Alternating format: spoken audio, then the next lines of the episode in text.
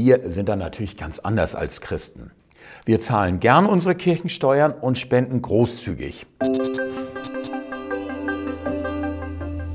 Guten Morgen, liebe Teilnehmende an diesem Impuls. Die Tageslese für heute steht im letzten Schriftstück unseres Alten Testamentes, nämlich im Buch Maleachi, Kapitel 3, die Verse 6 bis 12. Ich empfehle euch, das zuerst einmal für euch durchzulesen. Ihr solltet allerdings vorsichtig sein, ob ihr das jetzt wirklich nachlesen wollt, denn es geht dort um euren Charakter. Und es geht ums Geld und darum, darüber spricht man ja eigentlich nicht. Zwei Dinge haben mich spontan angerührt. Erstens, am Anfang seiner Geschichte beruft Gott den Stammvater Israels, den Jakob. Sein Name Jakob bedeutet so viel wie Trickser, Betrüger. Gott wird ein Leben lang an ihm zu arbeiten haben. Irgendwann benennt er ihn dann um in Israel, das heißt Gottesstreiter. Wobei auch da nicht ganz klar ist, ob er eigentlich mehr für oder mehr mit Gott streitet. Aber im Streit ist man ja mindestens beieinander und kann sich auch irgendwie zusammenraufen.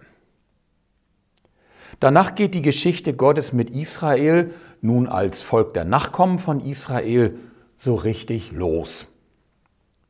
Dass Gott in dieser Geschichte sich nie gewandelt hat, sondern dass er sich selbst und seinem Volk stets treu geblieben ist, das lesen wir ja öfters in der Bibel. Aber hier steht, dass auch wir Menschen uns nicht gewandelt haben.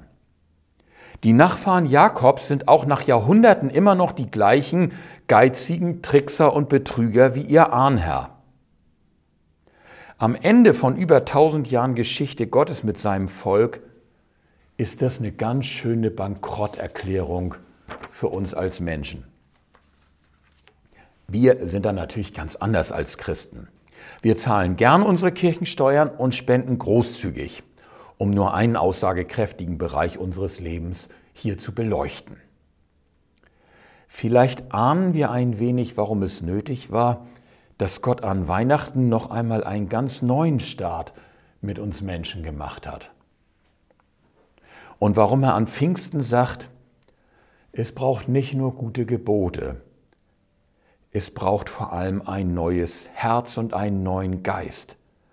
Ein Herz, das nicht versteinert, sondern warm und mitfühlend und gemeinschaftsfähig ist. Lassen wir uns von Gott an Weihnachten doch wieder neu so richtig das Herz erwärmen. Dann machen auch die Geschenke wieder einen vernünftigen Sinn. Zweitens, und dann redet Gott konkret vom Geld, vom Teilen und vom Zurückgeben.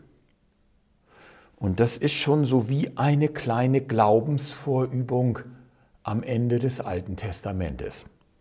Gott sagt nämlich, vertraut mir.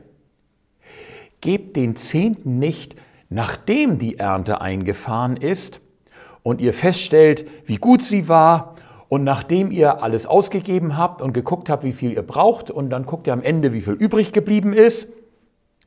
Nach dieser Rechnung bleibt selten sehr viel mehr übrig, als symbolische Brosamen.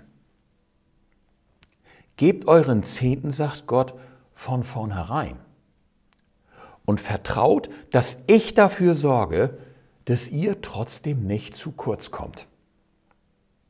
Übrigens sagen manche kluge Finanzberater heute ziemlich genau das Gleiche.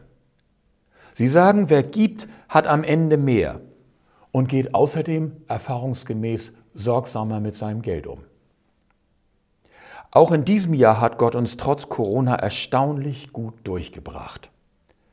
Wollen wir ihm nicht auch im neuen Jahr vertrauen? Ganz konkret? Und von Anfang an?